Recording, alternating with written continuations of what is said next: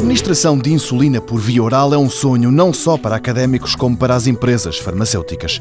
Em 2006, um grupo da Universidade de Coimbra ganhou um prémio BES Inovação com um passo em frente nessa busca. António Ribeiro é o líder da investigação que encontrou uma forma de proteger as proteínas de insulina dentro de pequeníssimas cápsulas. É uma tecnologia que foi aplicada concretamente à insulina e consiste na obtenção de nanopartículas recorrendo a um método de emulsificação. A técnica em si já havia sido utilizada por outros grupos de investigação. O que acontece é que essa técnica tinha permitido obter partículas de maior dimensão. E o grande objetivo era obter partículas de menor dimensão. E foi então com nanopartículas capazes de transportar insulina que a equipa da Universidade de Coimbra ganhou os prémios BES Inovação. A partir do momento em que nós conseguimos nanoencapsular a insulina neste tipo de partículas, conseguimos demonstrar que a insulina, primeiro, portanto, era incluída das nanopartículas de uma forma prática, fácil, portanto, condições que providenciavam um medicamento uh, estável.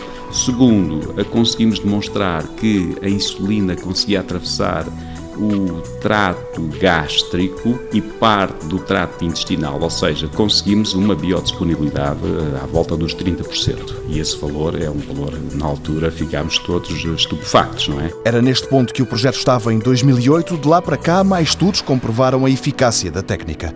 Agora, explica António Ribeiro, professor na Universidade de Coimbra, o que falta para avançar é dinheiro. Nós precisamos, basicamente, não é de muito dinheiro, mas precisamos de algum dinheiro.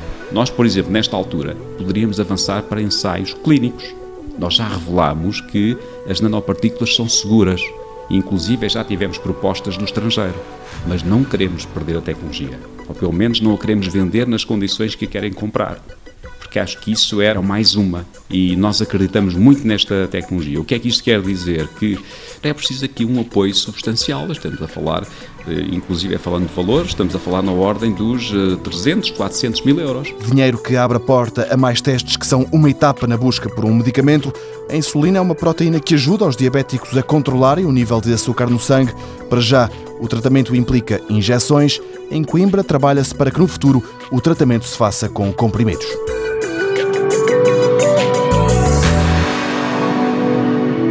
Mundo Novo, um programa do Concurso Nacional de Inovação BSTSF.